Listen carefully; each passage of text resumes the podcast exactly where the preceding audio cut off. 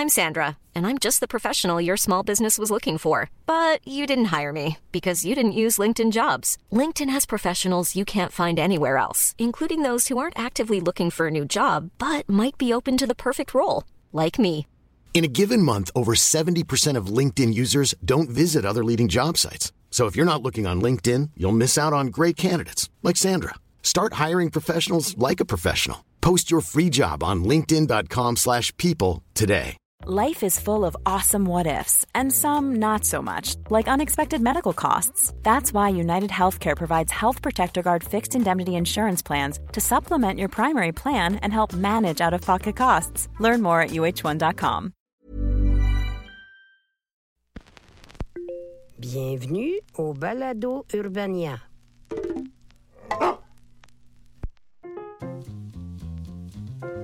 Alors, euh, hola mi preciosa y bienvenido au pire moment de l'histoire avec Charles Beauchesne. Euh, Donde está la biblioteca?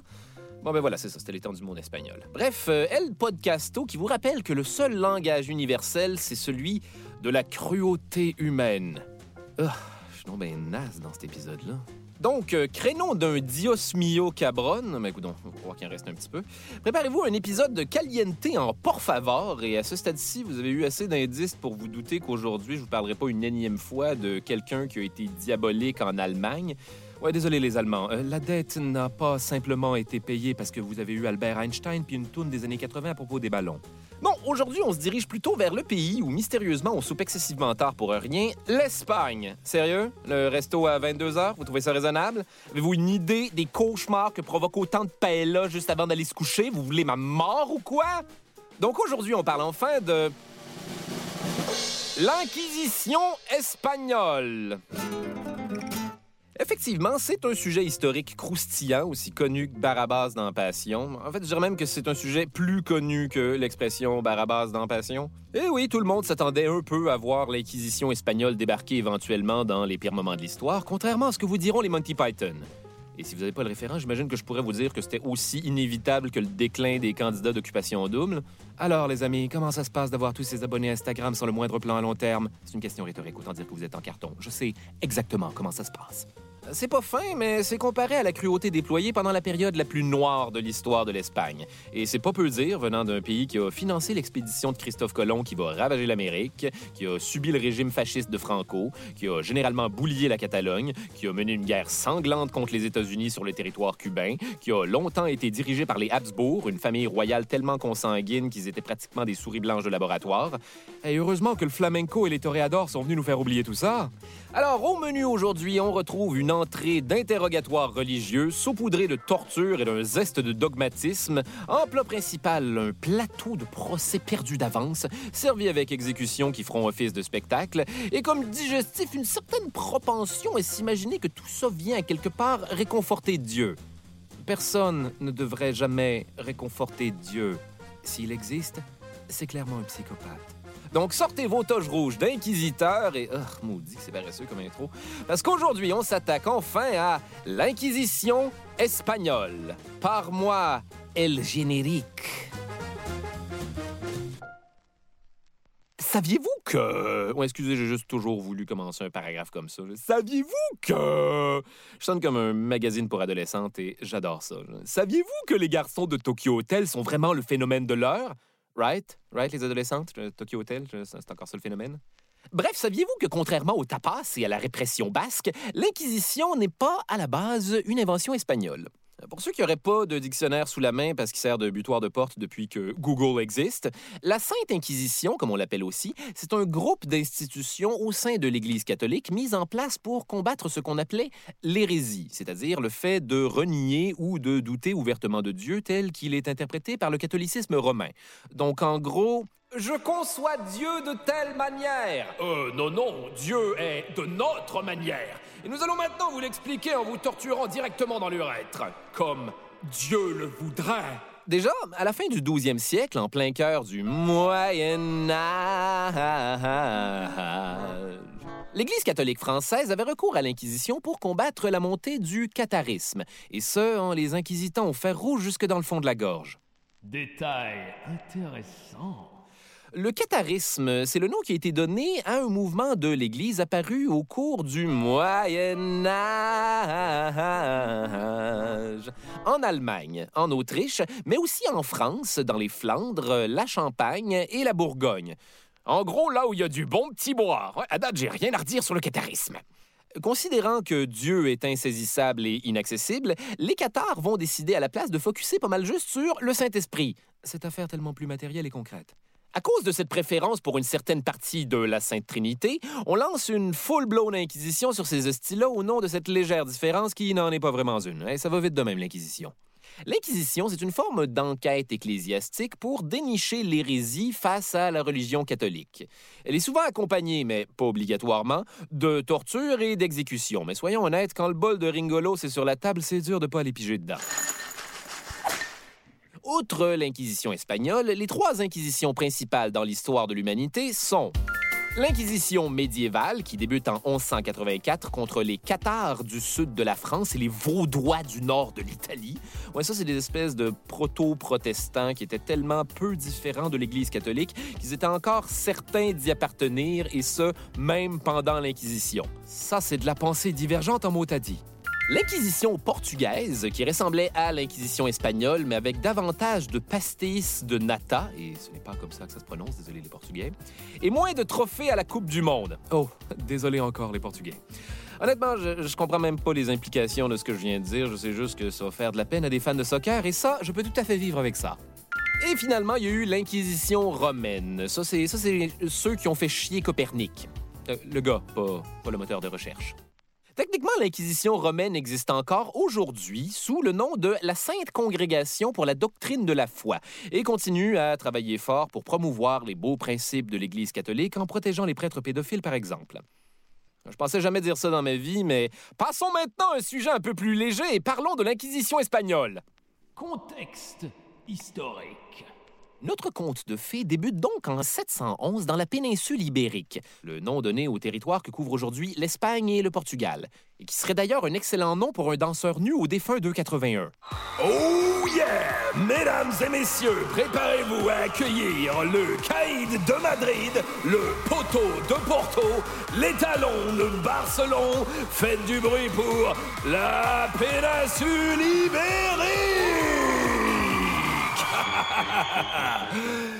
Euh, je comprends pourquoi on a fermé finalement. Donc à cette époque, la péninsule ibérique était habitée par les Visigoths. Les Goths, qui sont de fervents chrétiens plusieurs siècles avant de devenir du monde antisocial en soude de vinyle, se font alors kicker en dehors de la péninsule ibérique par les morts. oui, je sais, les, Goths se font kicker le cul par les morts. hmm. Mais non, les morts, pas dans le sens de Jerry Garcia puis de la princesse Diana. Les morts, euh, M-A-U-R-E-S, E les musulmans version antiquité. Néanmoins, plusieurs chrétiens réussissent à se réfugier dans les montagnes, d'où ils vont tenter de prendre leur revanche pendant 800 ans, ce qui est ironiquement la chose la plus chrétienne que j'ai jamais entendue. Cette opération plus tenace qu'efficace se nomme la Reconquista ou la Reconquête. Il me semble que c'était quand même évident. Bref, sur une période de 800 ans, les catholiques reprennent les territoires aux morts qui seront graduellement repoussés vers le sud. La Reconquista s'achève officiellement en 1492 quand les armées chrétiennes arrachent la Grenade des mains des musulmans. Je ne ferai pas ici la blague que vous croyez que je vais faire. On remarque d'ailleurs parmi les points tournants de la Reconquista le mariage de Ferdinand d'Aragon et d'Isabella de Castille en 1469, ce qui permit d'unifier pour la première fois leurs royaumes respectifs, avant la route pour une première Espagne unifiée sous un tonnerre de castagnettes, j'imagine. Longue vie au roi! Longue vie à l'Espagne! Ferdinand et Isabella, en plus d'être le plus puissant power couple depuis Julio Pâtre, avaient cette particularité d'être plus catholiques qu'un évêque dans, dans l'eau bénite à côté d'un cardinal qui tient l'espèce de lanterne qui fait de la boucane puis que le pape essaie de frapper comme une piñata avec un genre de hochet qui pitche de l'eau magique. Le catholicisme! Donc, la principale ambition de Ferdinand d'Aragon et d'Isabella de Castille, c'était, here we go, purifier l'Espagne. Plus particulièrement des musulmans et, spoil Hitler alerte, des juifs. Mais bien sûr, vous attendiez à quoi? Ils n'allaient pas purger l'Espagne de la pollution puis de l'évasion fiscale. Ce n'est pas le bon podcast. J'ai l'air de qui? Louis T? D'ailleurs, pensez pas que les Espagnols étaient les seuls à être grotesquement antisémites. L'Angleterre avait déjà fait expulser ses Juifs en 1290 et la France, toujours down de jouer aux voisins gonflables, avait fait la même affaire en 1306. En Espagne, par contre, les choses ne furent pas aussi smoothy smooth. En fait, ce qui s'est passé, c'est que dès 1378, un humble dude du nom de Ferran Martinez s'est lancé dans une campagne antisémite super agressive qui s'est soldée en 1391 par la destruction des synagogues et le massacre des Juifs de Séville. Vous penserez à ça la prochaine fois que vous vous pâmerez sur leur marmelade puis leur simonac de barbier. Suite à ce terrible événement, plusieurs Juifs quittent le pays et ceux qui restent sont obligés de se convertir au catholicisme. On appellera à l'avenir ces gens des conversos. Les musulmans qui se convertissent sont quant à eux appelés les moriscos. J'en parle comme si c'était la pire affaire, mais devenir un conversos, ça venait avec plein d'avantages. Ça leur donnait accès à un paquet de sphères de la société qui leur étaient avant interdites, que ce soit en affaires ou au gouvernement, et ils étaient plus victimes de mille et un préjudices envers les Juifs de la part des catholiques et pouvaient maintenant jouir pleinement de nouveaux préjudices envers les nouveaux catholiques de la part des anciens catholiques. Top différence. C'est d'ailleurs principalement contre ces fameux conversos que Ferdinand d'Aragon et Isabella de Castille vont prendre l'habitude de se craquer mutuellement en colère comme Richard Martineau et Sophie Durocher face à toute forme de progrès. Ils suspectent, non sans fondement cela dit, que certains descendants des conversos continuent à pratiquer des rituels juifs en secret à la maison. Shalom. C'est quoi le mot de passe? Shalom. Tu me niaises ou c'est ça le mot de passe? Rituel juif secret. Et à leurs yeux, ce sont ces satanés hérétiques qui abusent de leurs privilèges en accumulant argent et pouvoir, constituant rien de moins qu'une atteinte à la pureté de leur royaume catholique. Et chose certaine, il n'y a jamais rien de bon quand les dirigeants d'un pays prennent le chairlift de cette montagne. Détail intéressant. La vérité, c'est qu'aujourd'hui, aussi longtemps après les faits, c'est difficile d'identifier les raisons exactes qui ont poussé Ferdinand d'Aragon et Isabella de Castille à lancer l'Inquisition espagnole alors que leurs traces de faux n'étaient même pas encore imprimées d'un coussin du trône. Certains historiens pensent que c'est une réponse, somme toute, super agressive au pluralisme religieux présent dans une Espagne qui était jusqu'à récemment plein de royaumes différents. D'autres experts pensent que c'était une façon de standardiser les lois et les juridictions d'une Espagne encore très fragmentée. Et quoi de mieux pour unir les gens que ça? Peut-être que tout ce temps, la véritable Inquisition était dans nos cœurs. Il y a aussi l'idée comme quoi l'antisémitisme était tellement généralisé dans le reste de l'Europe que l'Espagne n'a pas eu le choix d'emboîter le pas, histoire de ne pas s'aliéner ses alliés. Ce qui est probablement la version la plus démesurée imaginable de commencer à fumer pour pas avoir l'air d'un loser. D'autres pensent que c'était pour éviter que l'Empire ottoman, qui était en pleine expansion, se trouve des alliés en Espagne. Charles Beauchesne vous encourage à écouter les épisodes des saisons précédentes pour comprendre who the fuck is l'Empire ottoman. Ou que c'était pour renforcer l'unité de la nation, ou encore juste un gros fuck you au Vatican en leur prouvant qu'ils étaient littéralement plus catholiques que le pape. Ça pourrait aussi être pour des raisons économiques ou juste du très gros racisme. Bref, il existe autant d'hypothèses que d'historiens qui se font demander par leur famille à Noël pourquoi ils sont pas allés en marketing. Peu importe les motivations exactes, Ferdinand d'Aragon et Isabella de Castille tenaient absolument à trouver et punir les faux catholiques. Il y a des couples qui tripent sur le vélo de route, euh, eux autres, c'était ça. Le roi et la reine firent même pression à Rome pour obtenir la permission de mener eux-mêmes l'Inquisition. Alors, si je comprends bien, vous voulez mener une inquisition au nom de l'Église? Oui, mais on préférait que l'Église ne s'en mêle pas et nous laisse faire tout ça nous-mêmes.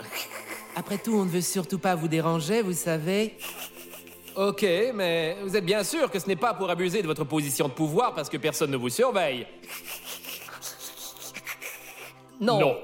Et c'est ainsi que, le 1er novembre 1478, le pape Sixte IV, quel exercice de diction, leur signa une bulle papale leur donnant les clés pour faire autant d'inquisitions que peut vouloir en faire un couple de jeunes mariés.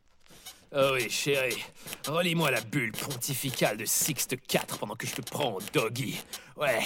Ah, par le saint décret, nous autorisons les rois et reines à procéder à l'inquisition des... Oh oui, oui, continue, continue, mais arrête-toi avant le bout qui mentionne que le pape s'appelle Sixte IV. Sinon, je vais perdre mon érection parce que c'est drôle.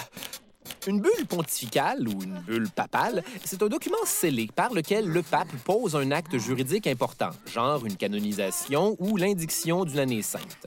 Bulle, ouais, ça sonne peut-être un petit peu cute, mais ça vient du latin bulla, qui veut dire sceau, parce que le document portait le sceau du pape, et non parce que quelqu'un a quelque part souligné l'occasion en soufflant des bulles de savon comme une fille sur l'acide à Burning Man. Honnêtement, je pense que tout le monde pouvait figurer ça dans le contexte, mais j'avais juste besoin d'un prétexte pour couvrir le bruit. Le temps que ça finisse. Bon, il faut que j'aille pisser maintenant. Les premiers inquisiteurs dominicains sont donc nommés en septembre 1480 à Séville. Et c'est là que le gros fun commence. Le niveau de fun étant évidemment relatif au côté de l'équation dans lequel tu te tiens. Et le plus infâme de tous les inquisiteurs, c'était Thomas de Torquemada. Souvenez-vous de celui-là, ça va être un petit peu l'empereur Palpatine dans Star Wars. Là, je parle ici de l'empereur Palpatine de Return of the Jedi, avant que la franchise le ramène de façon super inutile dans l'épisode 9. Genre, tout ce temps-là, c'était encore lui le méchant qui contrôlait tous les autres méchants qui étaient censés le remplacer. Puis là, sa mort dans la trilogie originale n'a plus la moindre importance parce que les scénaristes n'ont pas d'imagination. Sérieusement, Star Wars, c'était si difficile que ça d'inventer un nouveau personnage. Et là, ne me partez surtout pas sur le Mandalorien, la série sur Boba Fett, où Boba Fett n'est pas le personnage principal. Qu'est-ce que vous me faites, Star Wars? Faites un film sur Jar Jar rendu là? Bref, on surnommait Torquemada le marteau des hérétiques, probablement parce qu'en matière d'hérétique, il était bon pour taper sur le clou. Nommé en 1483, Torquemada est décrit par certains comme un véritable sadique xénophobe qui aurait torturé et brûlé plus de 2000 personnes pendant son mandat. On raconte qu'il aimait rester dans les donjons pour se délecter de l'odeur de la chair calcinée des hérétiques et de la douce mélodie des eaux qui se brisent. Admettez-vous avoir manigancé avec les forces du diable? Avouez, et votre supplice sera terminé. Ah Allez vous faire foutre, Torquemada? Bientôt je serai mort, et vous avec moi. Oh, j'ai bien peur que le bouclier protecteur de l'étoile de la mort sera parfaitement opérationnel quand tes amis vont arriver. Quoi? Désolé, c'est une ligne super hermétique du retour du Jedi parce que c'est le meilleur fucking Star Wars. Quel idiot! Tout le monde sait que c'est l'Empire contre-attaque, le meilleur fucking Star Wars. Ah Jeune imbécile, c'est maintenant, à la fin, que tu te décides à comprendre. By the way, ça aussi, c'est une ligne du retour du Jedi. Ah Arrêtez pour l'amour du ciel Torquemada aurait aussi légitimé et organisé les pratiques les plus brutales de l'Inquisition, en plus d'avoir été un des principaux instigateurs du décret de l'Alhambra, qui donnait quatre mois aux Juifs pour se convertir au christianisme ou quitter l'Espagne. Euh, Les pauvres, ils seraient alors obligés de souper à des heures normales.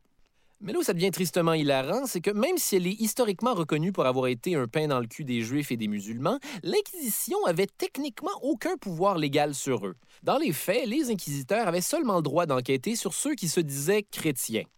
Ce qui fait que c'est seulement après s'être convertis au catholicisme de force que les Juifs s'exposaient à se faire harceler par l'Inquisition qui doutait, comme par hasard, de l'honnêteté de leur conversion. Un peu comme une douce moitié contrôlante qui te chicane parce que t'anticipes pas ses besoins. Torquemada, regarde Nous nous sommes tous convertis au catholicisme Ah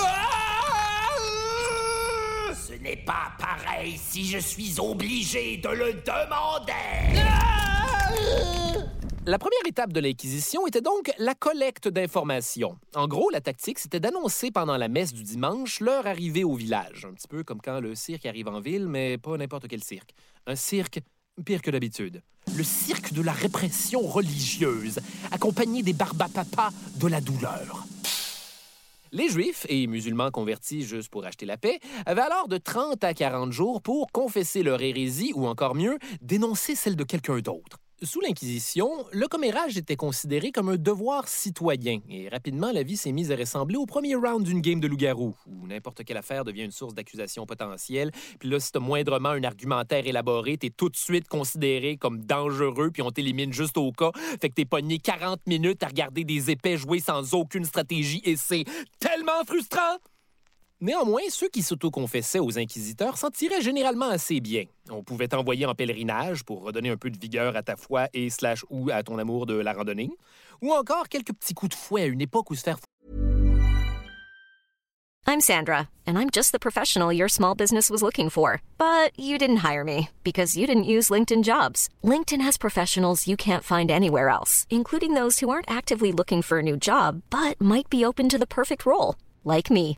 In a given month, over 70% of LinkedIn users don't visit other leading job sites. So if you're not looking on LinkedIn, you'll miss out on great candidates like Sandra. Start hiring professionals like a professional. Post your free job on linkedin.com/people today. Hey, I'm Ryan Reynolds. At Mint Mobile, we like to do the opposite of what Big Wireless does. They charge you a lot, we charge you a little. So naturally, when they announced they'd be raising their prices due to inflation, we decided to deflate our prices due to not hating you. That's right. We're cutting the price of Mint Unlimited from $30 a month to just $15 a month. Give it a try at mintmobile.com slash switch. $45 upfront for three months plus taxes and fees. Promo rate for new customers for limited time. Unlimited more than 40 gigabytes per month. Slows. Full terms at mintmobile.com. Côté, c'est pratiquement la moins pire affaire qui peut arriver en termes de punition. C'est quand ton voisin t'accusait d'hérésie alors que tu t'étais pas présenté toi-même pour te confesser que ça devenait stressant pour toi. Nous y reviendrons. Donc, une fois les accusations tombées, les qualificadores, euh, les évaluateurs, euh, qualificadoraient les dossiers un à un pour évaluer s'il y avait bel et bien hérésie. Détail intéressant. La définition d'hérésie pour l'Inquisition était somme toute large en esti, même si l'histoire s'attarde surtout aux conversos et aux moriscos. Au-delà de 60% des cas traités étaient tout bonnement de bons vieux chrétiens qui s'étaient égarés du droit chemin en sacrant accidentellement parce qu'ils se sont cognés un orteil sur un coin de table ou quand quelqu'un décidait que la sodomie au 15e siècle, c'était un gamble qui en valait la peine. Je peux comprendre. Le problème, c'est que les évaluateurs plaçaient plus souvent qu'autrement les accusés en détention préventive et ça pouvait prendre plus de deux ans avant qu'un qualificador se penche sur ton dossier. Vous pouvez insérer ici le gag de bureaucratie gouvernementale de votre choix. Ça demandait un membre de la famille gênant qui partage des mimes pleins de fautes puis qui planifie d'aller brûler des tours 5G. Ah oui, l'Inquisition se saisissait à ce moment-là de tous tes biens et s'en servait pour payer le coup de te garder aussi longtemps en tôle. Alors voilà, la bonne nouvelle, c'est que nous en sommes venus à la conclusion que vous êtes innocent. Vous pouvez partir. Et la mauvaise? C'est qu'il ne vous reste plus un sou parce qu'on a utilisé tout votre argent pour payer vos frais de prison. Cocasse, non? Oh mierda Mais évidemment, vous m'avez gardé ici 36 mois. La première fois que je vais rencontrer ma fille, c'est à sa fête de 3 ans. Et Dieu sait avec qui ma femme est allée se désennuyer en gamblant avec la sodomie au 15e siècle. ah, Désolé, monsieur Zabala, mais comme nous vous l'avons répété à plusieurs reprises, nous... Ne pouvons procéder que par ordre alphabétique, je sais. Fuck Détail intéressant. Ce serait d'ailleurs grâce à tout cet argent confisqué pendant l'Inquisition que l'Espagne a pu achever la conquête de la Grenade, en plus de financer le Kickstarter de voyage de Christophe Colomb. Bonjour les dragons, je viens vous demander un investissement pour couvrir les coûts de mon expédition avec mes trois bateaux, la Nina, la Pinta et la Santa Maria. Mon projet est de trouver un passage vers l'Inde et absolument rien d'autre en chemin. Le Portugal a déjà sa propre route des épices, alors désolé, je vais passer. L'Italie, elle passe aussi. Ah, la France aussi passe. L'Union de Calmar passe aussi. Nous n'avons pas besoin de ça pour que tout le monde se rappelle de nous dans plusieurs centaines d'années. L'Espagne embarque avec vous Ça alors, c'est controversé en maudit, mais nous avons un deal. Prions maintenant pour que je ne débarque pas dans un endroit qui n'a rien à voir avec l'Inde, sinon le viol des Premières Nations serait indirectement financé par l'intolérance religieuse et le futur me désavouerait complètement après m'avoir encensé pendant des années dans les écoles. Tout le monde aurait l'air fou. De retour à la paperasse des qualificadores, une fois le dossier étudié, les suspects considérés comme euh, suspects devaient ensuite subir un long procès qui était en fait une longue série d'audiences où tu te faisais questionner sans relâche par un procureur sur des semaines et des mois. Et... Tabarnak, finalement, la pire affaire avec l'Inquisition espagnole, c'est les délais. Les accusés se présentaient généralement au procès sans savoir de quoi et par qui ils étaient accusés. Imaginez, deux ans dans une prison sans savoir pourquoi. La seule incompréhension plus douloureuse que celle-là, c'est de poser une question sur Facebook à la personne que t'aimes en secret, puis voir les trois petits points qui indiquent qu'elle est en train d'écrire apparaître et disparaître par shot de cinq minutes, puis finalement, lever l'absolu. Ce n'est pas bon signe. Détail intéressant. Malgré toutes ces procédures de schnout, les accusés avaient quand même droit à un avocat de la défense, qui était là pour les conseiller, ce qui, plus souvent qu'autrement, se résumait à Dites la vérité, s'il vous plaît. C'est mieux pour vous. Et sur une date, n'oubliez surtout pas d'être vous-même. Dans les cas où les accusés étaient récalcitrants à avouer leur crime, ou pire encore, s'ils s'entêtaient à ne pas demander pardon, on avait recours à... Mesdames et messieurs, petits et grands, le moment que vous attendiez tous, la torture Détail dark. Les méthodes de torture employées par l'Inquisition étaient aussi variées que différentes, contrairement à cette redondante analogie. Par exemple, l'estrapade ou strapado, très différent de la strapado, c'est un gars qui fonctionne mieux à l'écrit. Le strapado, c'était un système de poulies conçu pour hisser une victime par les mains, attachée derrière son dos, avec des poids lourds attachés à ses pieds. On effectuait ensuite un relâchement de la corde et un arrêt très rapide juste avant que la personne touche le sol. Le tortionnaire claquait ainsi l'épaule de la victime, la disloquant de manière audible. Ouais, ça, c'est un avant-goût avec mes jointures. Ah, Moi, mon préféré personnellement, c'est le berceau de Judas, qui était essentiellement une pyramide pointue sur laquelle on t'invitait à t'asseoir nu-fesse avec des poids aux chevilles pour que tu t'empales analement pendant des jours. Mon Dieu, qu'est-ce que Judas a bien pu faire pour donner son nom au plus désagréable bot plug au monde? Ah oui, c'est vrai. Détail de plus en plus dark. Évidemment, personne se donnait vraiment la peine de nettoyer la pyramide à cul. Donc, si tu réussissais à passer au travers, tu pouvais aussi t'attendre à mourir d'une foudroyante infection du péteux. Il y avait aussi la technique de t'écraser les pouces dans un étau, ce qui aurait probablement eu l'air plus terrible si je l'avais pas mis juste après le triangle du rectum qui chauffe. N'oublions pas également la classique grosse cage médiévale où on te laissait moisir dans la rue pour faire de toi un exemple pendant que tout le monde te pitche des légumes pourris. Ce qu'on appelait d'ailleurs tout simplement à l'époque des légumes. Sinon, l'âne espagnol, c'était une poutre triangulaire, parfois avec des pics sur le top, que la victime chevauchait comme un mulet. On t'attachait des poids aux pieds et au fil du temps, la personne finissait par être tranchée en deux fourches premières. Vraiment pas assez proche d'être adorable. La fourchette de l'hérétique, ça c'était une grosse fourchette en métal avec des pics sur les deux bouts, thématique récurrente, qu'on te jamais entre la gorge et la poitrine avant de te demander de répondre à des questions et de te faire souffrir toi-même en te piquant à chaque fois que tu parles avec cette shit. La version Inquisition d'un grand frère qui tape avec ta propre main en répétant pourquoi est-ce que tu te frappes toi-même? Il y avait aussi marquer les accusés avec un fer chauffé à blanc, leur faire porter des bottes en métal chauffées à blanc, te faire arracher les tits avec des pinces chauffées à blanc, forcer de l'eau dans la bouche d'un prisonnier jusqu'à ce que son estomac explose, espérons-le, à proximité de ceux pris avec des blessures chauffées à blanc. Et finalement, la préférée des enfants, la Vierge de fer, n'était pas utilisée par l'Inquisition.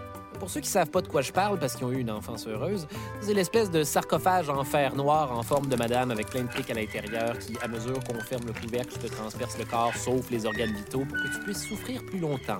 C'est l'affaire qu'on voit tout le temps dans les décors de chambres de torture qui, ironiquement, n'y étaient jamais.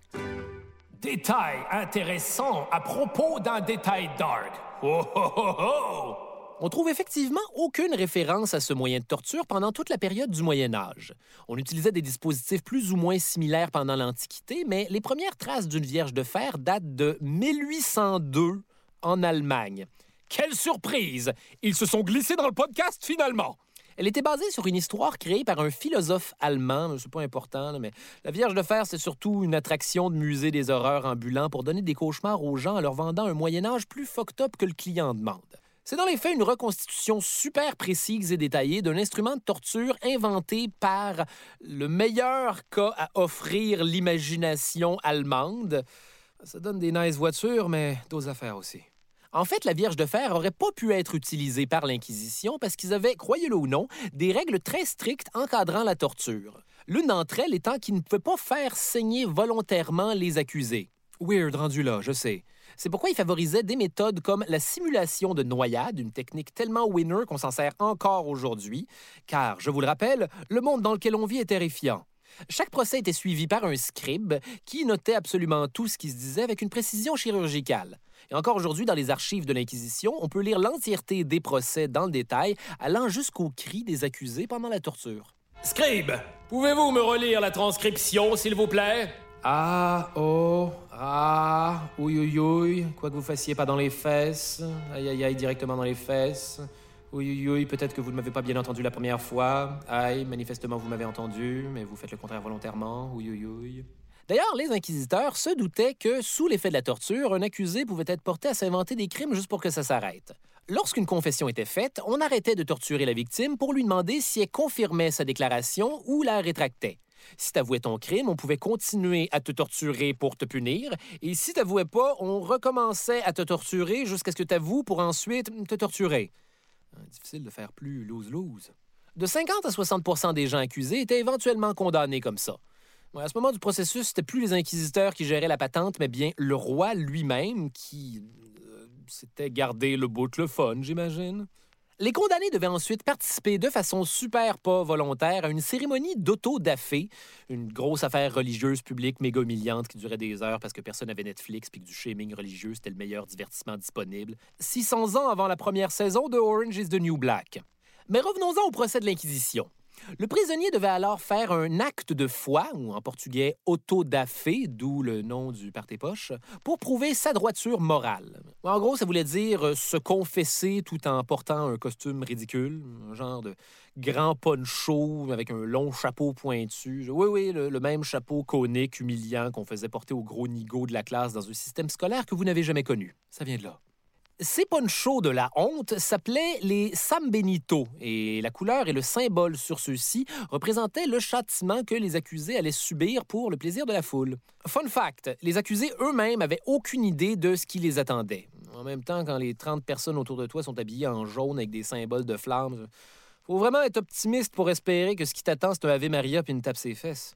Les plus chanceux s'en tiraient avec une coupe de coups de fouet, la prison à vie ou la galère. Ouais, la galère, ça, c'est des bateaux où tu étais obligé de ramer jusqu'à ta mort, mais également une expression française qui désigne ces bateaux-là pour évoquer l'aspect laborieux d'une tâche, ainsi que le titre d'une série de René-Claude Brazeau qui fait référence à l'expression française, qui fait référence aux bateaux, qui font référence à l'aspect laborieux d'écouter un épisode de la galère. Vous me suivez? Le châtiment le plus commun restait quand même le bûcher. Une fois la cérémonie terminée, on amenait les accusés hors de la ville au quemadero, qui se traduit littéralement en français comme incinérateur. Et euh, ça se déroulait exactement comme vous pensez que ça se déroulait. Détail dark. Ceux qui se convertissaient avant de mourir avaient la chance de se faire étrangler avant d'être brûlés, alors que les coquins récalcitrants étaient brûlés vifs, ce qui fait très mal. Voilà qui est magnanime. Autre détail dark. Si tu mourais pendant le très long interlude de la torture, on allait généralement te déterrer pour mettre la touche finale à ton procès, te condamner et, dans certains cas, t'exécuter même si t'es mort. Alors, monsieur, avez-vous quelque chose à dire pour votre défense? Eh bien, qui nous dit mot consent? Et hop, allez m'exécuter ça au plus speed avant que sa tête se détache toute seule à cause du vent. Pouvez-vous ouvrir une fenêtre, s'il vous plaît? Un dernier petit détail dark pour la route. À moins que vous soyez chicken Il n'y avait pas d'âge pour se faire enquêter par l'Inquisition. Selon leurs archives, on retrouve sur la liste au moins une fillette de 7 ans et un vieil homme de 102 ans. Comme quoi l'Inquisition espagnole peut être classée G pour toute la famille. bon, euh, qu'est-ce qu'on peut apprendre de tout ça? Euh, ben D'abord que tout ce qu'on croit connaître sur l'Inquisition espagnole, incluant ce que je viens de vous raconter, est probablement pas vrai. En fait, pas tout. Il faut juste le remettre en perspective. Ouais, by the way, juste pour être clair, l'Inquisition espagnole a bel et bien existé. On n'est pas, sur le bord de prendre un virage super conspirationniste qui va finir inévitablement par la Terre est plate, Jésus c'est un alien, puis Avril Lavigne est morte depuis 2003, puis c'est un body double qui chante Hello Kitty. Le 22 janvier 1998, le Vatican aurait finalement donné accès aux archives de l'Inquisition, qui, comme on le sait plus tôt, notaient tout comme des sales gros nerds. Et ça brosse pas tout à fait le portrait auquel on est habitué. Même si elle a perduré plus de 350 ans, l'Inquisition espagnole a principalement été active entre 1480 et 1510, soit 30 ans. C'est pas long, c'est court même. Quand t'es pas le gars qui se fait empaler. Et pendant tout ce temps, l'Inquisition n'a jamais été condamnée par les autres pays d'Europe. Au contraire, on a même applaudi l'Espagne pour sa gestion musclée de ses damnés hérétiques, entre guillemets. L'antisémitisme était très à la mode à l'époque, et la comparaison avec la mode est encore plus forte quand on réalise que ça revient périodiquement à travers l'histoire. Là où cette belle fraternité dans la haine d'un peuple commence à s'effriter, c'est en 1517, quand l'Église se sépare, N'hésitez surtout pas à jeter un coup d'œil à l'épisode du massacre de la Saint-Barthélemy. et que tout d'un coup, les réformistes sont beaucoup moins chill avec les catholiques. Charles Quint, roi d'Espagne, saint empereur romain germanique et 100% Habsbourg avec son menton de Guillaume Lepage qui tombé dans un escalier constitué lui-même de menton de Guillaume était à la tête de la plus grande armée catholique d'Europe et avait donc de facto la job d'aller péter la gueule aux protestants. Malheureusement, alors que la royauté espagnole avait l'avantage sur le champ de bataille, les réformateurs avaient, eux, le pouvoir de la presse écrite et auraient commencé à publier de la propagande anti-espagnole, entre autres sur leur inhumaine inquisition avec laquelle tout le monde était vraiment down peu de temps auparavant. La plupart des images grotesques d'inquisiteurs fanatiques en tunique rouge de Satan dans une partouze costumée viennent d'un seul et unique document publié en 1567 par un prétendu martyr protestant connu sous le pseudonyme de Reginaldus Gonzalvus Montanus. Tant qu'à m'inventer un nom, j'aurais donné à celui-là un deuxième brainstorm. T'as lu le truc du gars, euh, Regino euh, Gonzalez? Non, non, attends. Ah oui, oui, oui, oui. euh, Ronald Gonzague Montaigu. Regine Gonzès Montpellier? Réglus Migros Melouse Marcatanus. Gonzalo. En réalité, les inquisiteurs n'étaient pas des crackpots fanatiques sadiques qui s'endormaient au son des rotules qui débarquent. En fait, c'était souvent même pas des prêtres, mais plutôt des experts légaux, des, avocats qui faisaient ce que les avocats font de mieux, être carriéristes aux dépens des autres. Haha. Mais je vais quand même big time vous appeler quand mon char va foncer dans une station-service. Selon les archives, seulement 2 des accusés ont été torturés 15 minutes et moins de 1 ont subi de la torture une deuxième fois. Statistiquement parlant, l'Inquisition aurait beaucoup moins torturé que les autres tribunaux européens qui étaient pas mal plus décadents style. En Angleterre, euh, tu pouvais être exécuté pour avoir endommagé un bosquet. En France, t'étais éventré si tu volais un mouton. Et en Allemagne, on t'arrachait les yeux si tu revenais après avoir été banni. Pour ceux qui se demandaient ce qui arrivait. Détail intéressant dans la conclusion. Est-ce que c'est weird? C'est weird, right? Le début de l'Inquisition espagnole correspond plus ou moins au moment où, dans l'histoire, l'Espagne était la puissance numéro un d'Europe. Certains historiens suggèrent donc que la propagande négative à propos des pratiques de l'Inquisition serait une tentative des puissances ennemies pour kicker l'Espagne dans le derrière des genoux. Paraît que l'Espagne est même pas si riche que ça. Je suis sûr qu'elle ne sait même pas c'est où l'Inde. Les documents de propagande laissent croire que l'Inquisition aurait tué des millions d'hérétiques, mais selon les archives, c'est complètement faux. En 350 ans d'Inquisition, on pense maintenant qu'entre 3000 et 5000 personnes ont péri. Puis là, je ne veux pas dire seulement, je sais que 5000, c'est quand même beaucoup, là, mais entre 5000 puis 1 million, il y a une solide marge. On dirait que c'est un enfant qui a rédigé les comptes. Puis là, les inquisiteurs ont tué un, million de personnes! Mais oui, mais oui, mon garçon. Mais oui, un million de personnes. Eh, Va te laver les mains, ferme ta gueule maintenant. À titre comparatif, durant la même période, autour de 50 000 sorcières ont été exécutées dans le reste de l'Europe. C'est un shitload de sorcières, ça. Qu'ont-ils bien pu faire avec tous les balais restants? Encore un autre détail intéressant dans la conclusion. Qu'est-ce qui se passe? Les inquisiteurs auraient été un peu plus chill avec la sorcellerie que partout ailleurs. Ils détenaient généralement des diplômes universitaires et cherchaient apparemment des vraies preuves avant d'accuser les femmes soupçonnées d'être des sorcières. Et souvent, ils en trouvaient pas parce que c'était 100% des accusations fabriquées pour oppresser les femmes dérangeantes. Leur position officielle, c'était que la sorcellerie était un problème de santé mentale ou carrément du délire et donc pas punissable. Pendant ce temps-là, en Angleterre, on brûlait assez de sorcières pour chauffer en hiver. Bon, qu'est-ce qu'on peut apprendre de tout ça? C'est sûr que la version révisionniste de l'Inquisition est l'illustration parfaite de l'expression l'histoire est écrite par les vainqueurs. Ça, c'est graine en dire ça. À égalité avec euh, les réjouissances ont été de courte durée depuis que l'homme est homme. Par contre, l'idée comme quoi les nations puissantes propagent de la fausse information pour miner leurs adversaires, c'est encore très d'actualité. Donald Trump fait ça. Les inquisiteurs s'en sortent pas non plus blancs comme neige. Leur fanatisme religieux les a poussés à penser qu'il y a juste une bonne façon de pratiquer la religion et que toutes les autres croyances sont l'incarnation du mal. Et ça, comme on a pu le voir, ça devient crissement dangereux super vite. Bref, je m'appelle Charles Beauchesne et le cauchemar se poursuit dans un prochain épisode. Les pires moments de l'histoire, c'est au texte et à la recherche, Charles Beauchesne, Audrey Rousseau et François de Grandpré. Remerciement spécial à Gabriel Deslandes pour son aide précieuse. Pour Urbania, à la réalisation, Barbara Judith Caron. Au montage, Lucie Fournaison. Producteur exécutif, Raphaël Huismans et Philippe Lamarre. Les pires moments de l'histoire avec Charles Beauchesne est une production d'Urbania. Vous venez d'écouter un podcast Urbania.